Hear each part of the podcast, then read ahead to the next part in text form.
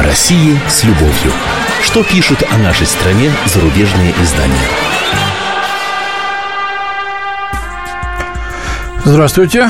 В студии замредактора отдела политики комсомольской правды Андрей Баранов. И, как обычно, я знакомлю вас с обзором наиболее интересных публикаций в иностранных СМИ о нашей стране. Довольно тревожная международная обстановка определяет в эти дни и тон выступлений мировой прессы. Сирии и вокруг нее на глазах завязывается тугой узел противоречий, сплетенный из интересов разных держав, больших и малых. Вплетены в него интересы нашей страны, и все меньше времени на глазах остается для того, чтобы умело и кропотливо развязать его спокойно, этот узел, дипломатическими методами, скажем так, да, как бы не пришлось рубить его мечом, как в свое время Гордиев. Он, кстати, там э, по легенде, где-то недалеко в тех местах находился в районе Босфора во времена Эллады.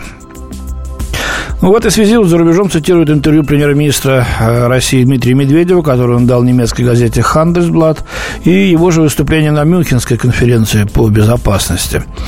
В конце недели она там проходила в Мюнхене традиционно. Отмечаются слова председателя российского правительства о том, что всех участников конфликта в Сирии нужно заставить сесть за стол переговоров, а не начинать очередную войну на земле, заявил Медведев. Вот американцы должны взвесить, и президент Соединенных Штатов, и наши арабские партнеры, они хотят перманентной войны, и собираются ли они ее быстро выиграть. Кстати, примечательно, что слова премьера на Мюнхенской конференции сказаны о том, что желают ли, желают ли на Западе Третьей мировой заварушки, так вот выразился Дмитрий Анатольевич, западные СМИ перевели эту фразу как «желают ли Третьей мировой войны». Вот все это достаточно серьезно, конечно, звучит. Причем вину за кризисное развитие Запад валит не на себя любимого, э, конечно, э, не на Турцию или там монархии Персидского залива, не на сирийскую оппозицию, в которой сам черт не разберет, кто там уверенный, а кто отъявленный главарец-террорист, наверное, и то, и другое в одном флаконе зачастую. Вот, а вину валят на Асада и на Россию. А Москве это, мол, даже на руку, чтобы отвлечь народ от непростой ситуации внутри страны. Вот что, например, пишет Бурхард Бишов на страницах австрийской газеты «Дипресса». Военные приключения России в ближнем и дальнем зарубежье являются для Путина прежде всего сигналами для внутренней аудитории. Мол, россияне, посмотрите, мы снова стали сильным государством, нас в мире везде боятся и уважают. В результате большая часть населения России воспринимает все это восторженно, что соответствующим образом сказывается на популярности Путина. Но отмечает автор, западные санкции, ох уж эти западные санкции, и в большей степени падающая цена на нефть бьют по российской экономике. За прошлый год она сократилась на 3,7%. Зарплаты начали снижаться, а жизнь стала тяжелее.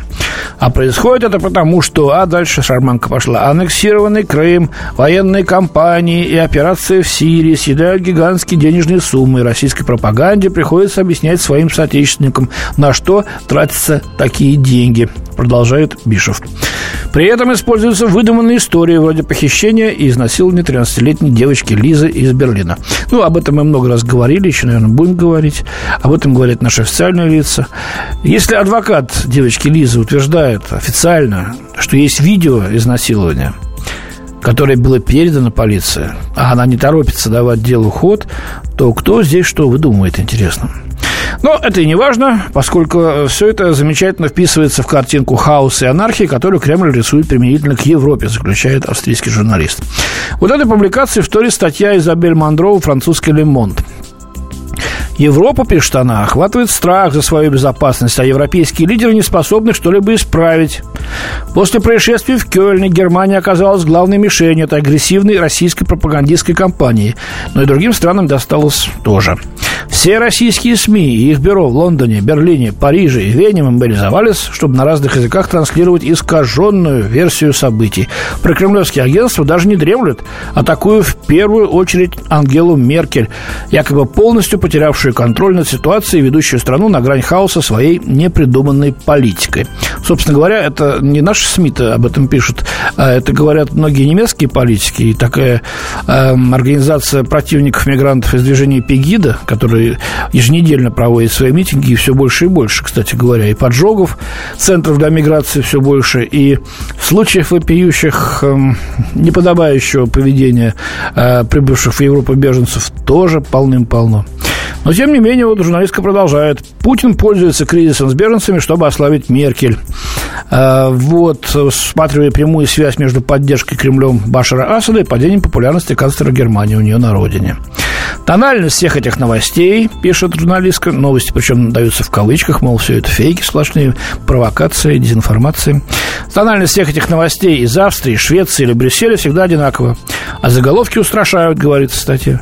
Результаты не заставляют себя ждать. По данным опроса Федерального фонда опроса общественного мнения за 8 февраля, 59% россиян против 34% в сентябре прошлого года считают, что Европа не должна больше принимать беженцев, а 75% убеждены, что наплыв мигрантов может коснуться России. Причем это все так подается в таком ироничном ключе. Мол, посмотрите, что делает российская пропаганда. Слушай, ну а разве нет? Разве не так? А что, зарезанные люди в Швеции, причем школьники, а, заступившиеся за одноклассницу, а в той же Германии, а избиение пенсионеров в германском метро, те же поджоги центров от Финляндии до Испании и Франции. Может быть, кто-то скажет, что это единичный случай, а я полагаю, что это картинки. Причем они складываются в мозаику, их все больше и больше картинки того явления, которое допустила в Германии, а вместе с этим и во всей Европе, э, фрау канцлер Меркель. И она теперь действительно растерялась и начинает э, играть свою контр-игру в Сирии, говоря, что Россия бомбит и убивает мирных э, жителей. Вот интересно, не может удержать удар э, западный лидер. Ну, трудно им это. Сразу начинаются вопли какие-то, крики. Вот у нас мы поддержались, э, научились держать такой удар. Другой теме, очень важной для москвичей. Ночь длинных ковшей в Москве. Это, конечно, речь о сносе киосков, которые мы пережили на этой неделе. Немало московских торговцев оказались перед грудой осколков, причем в буквальном смысле этого слова, пишет обозреватель швейцарской газете Neue Zürcher Zeitung Бенjamin Трибе. Вот о сносе палаток и павильонов вблизи важнейших станций московского метро, который действительно коренным образом изменил кое-где городской пейзаж. В ночь на вторник армада из эскаваторов и другой тяжелой строительной техники без предупреждения снесла ряд магазинчиков и метро, которые так прочно вписывались в привычную картинку Москвы, что, пожалуй, больше бы удивило только внезапное исчезновение Кремля. В российской прессе немало комментариев на внезапную акцию. И тут я с удовольствием должен вам процитировать э, тот пассаж из статьи в швейцарской газете, где речь идет о комсомолке. Вот что они пишут, цитирую нас. «Конечно, Москва не должна выглядеть как Шанхай», пишет один из читателей «Комсомольской правды». «Но у нас экономический кризис, и эти люди потеряют рабочие места. Всего же, по данным представителя Московского союза малого и среднего бизнеса, бизнеса снос павильонов и палаток нанесет ущерб 15 тысячам человек. Не только их владельцам и сотрудникам, но и поставщикам. Вообще, замечает автор, война московского правительства с киосками идет уже давно. После распада СССР предпринималось несколько попыток покончить с ними или придать новую форму. В результате то, что предписывалось в ходе одной реформы, могло стать незаконным при следующей. Ну, еще одна публикация на эту же тему. Э, небезызвестная Маша Гессен, которая нас в кавычках очень любит просто, пишет э, в журнале «Нью-Йоркер». Пока Москва спала, городские власти снесли 97 мелких коммерческих построек, в которых размещались торговые точки и закусочные. На первый взгляд, массовый снос преследует сразу две цели – создать условия для новой еще большей коррупции в связи с новым строительством уничтожить конкурентов многочисленных торговых центров. Очевидная причина – суровая экономическая реальность. Пирог становится все меньше, поэтому наиболее маленьким и слабым ничего не достается, пишет Гессен. Но, разруш... Но за разрушением этих строений стоит еще и мощный эстетический мотив, продолжает автор. Новая Россия пока еще окончательно не стала тоталитарным режимом, спасибо, но она все больше напоминает тоталитарное общество с его, с его единодушием во всех вопросах и подозрительным отношением ко всему иному. И она хочет выглядит соответственно, утверждает Маша. Ну вот, э, в 80-е годы, вспоминает она, Москва и другие крупные советские города выглядели пустыми, опрятными. Их проспекты были шире многих американских шоссе, а тротуары шириной с Манхэттенские улицы. Люди одевались во все серое. Господи, я вот помню, не любил серый цвет, да и мои сверстники тоже.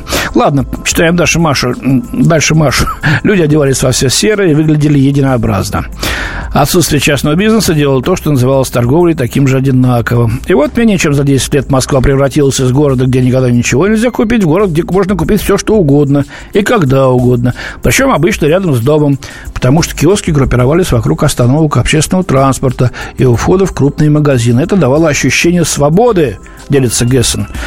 Я помню, как пиво продавали и чебурашки эти вот маленькие водочные бутылочки днем и ночью. Всем причем, от детей до стариков. Распространение киосков придало городу человеческий вид. Они заполнили огромные площади и заняли часть слишком широких тротуаров.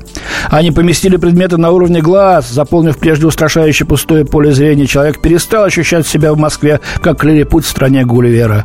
Чтобы убрать весь мусор, потребуется несколько дней. Когда это сделают, Москва будет гораздо больше напоминать, напоминать саму себя эпохи 1980 года. А яркая, и часто стильная одежда ее жителей будет резать глаз на этом новом старом фоне, заключает Маша Гессен. Я плачу. У меня на сегодня все. До свидания. В студии был замредактора отдела политики комсомолки Андрей Баранов.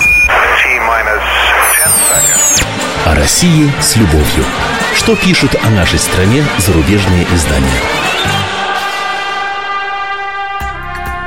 И сошлись они в чистом поле, и начали они биться – Каждый за свою правду. И не было в той битве ни правых, ни виноватых. Звон стали. Крики поверженных. Самый беспощадный проект радио «Комсомольская правда». Радио «Рубка». Столкновение взглядов, убеждений и принципов. У гостей в студии всегда полярные мнения. Слушатели участвуют и голосуют. Нам есть о чем поспорить. Остро, жестко, жестоко. Программу «Радио Рубка» слушайте на радио «Комсомольская правда». Каждую среду в 18.05 по московскому времени.